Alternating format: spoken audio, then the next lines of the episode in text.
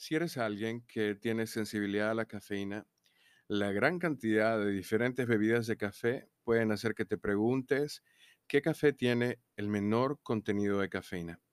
El café con la menor cantidad de cafeína es el descafeinado, obviamente, que es al menos un 97% libre de cafeína.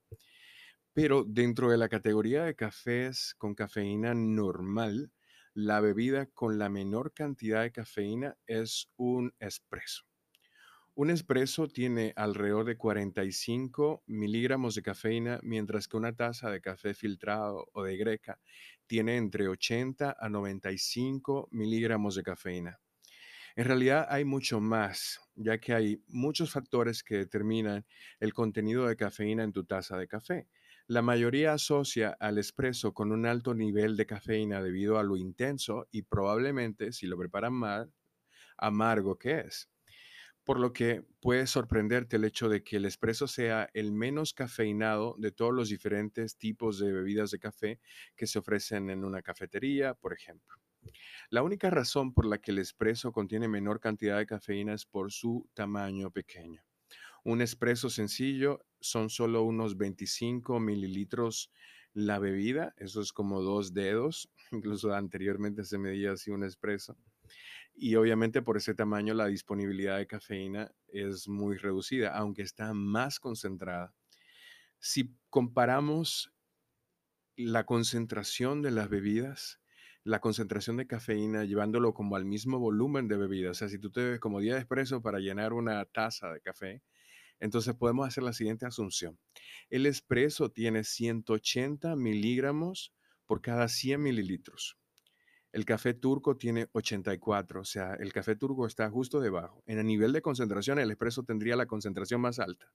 Luego está el café filtrado, luego está el Red Bull, luego está el café instantáneo, que no es lo mismo que café descafeinado, ¿eh? café instantáneo, que se prepara, le pones una cucharada, agua, eso no es café y lo disuelves. Luego está la Coca-Cola y luego está el decaf, que es el café ya sin, sin cafeína, del cual hablábamos. En ese orden están los niveles de cafeína. La mayoría de los cafés instantáneos contienen menos cafeína que el café elaborado con granos enteros. Una taza de 250 mililitros de café instantáneo contiene 65 miligramos y una taza de café normal eh, de grano entero entonces tiene 100 miligramos. Pero, como les dije, el café instantáneo no es café como tal, ¿no? Hay muchas cosas que suceden allí. Hay tres factores principales que contribuyen a que una bebida de café tenga menos o más cafeína. Está la cantidad de café, como ya vimos, está la variedad de los granos de café y finalmente el perfil de tostado. Con respecto a la variedad de los granos de café, obviamente el café arábica tiene dos veces menos cafeína que el café robusta. Si tú quieres una bebida con menos cafeína, debes de orientarte hacia café que sea 100% arábica, que lo especifique. Si no lo especifica, es probable que sea robusta. Con respecto al perfil de tostado, otro factor que influye en el contenido de cafeína es qué tan oscuro se ha tostado el café. Para una taza de café con menos cafeína, busca granos de tueste ligeros. Los granos de tueste claro y oscuros contienen niveles de cafeína casi idénticos. Sin embargo, los granos tostados más oscuros son más pequeños debido a la pérdida de humedad causada por el tostado prolongado. Aunque el proceso de tostado afecta al grano y su tamaño no afecta el contenido de cafeína. Los granos tostados más claros, más grandes, tienen el mismo contenido de cafeína que los granos tostados más oscuros, más pequeños. Eso se debe, eso es debido a que se necesitan más granos tostados oscuros para compensar en cierto aspecto en peso y volumen al preparar el café los granos de tueste ligero.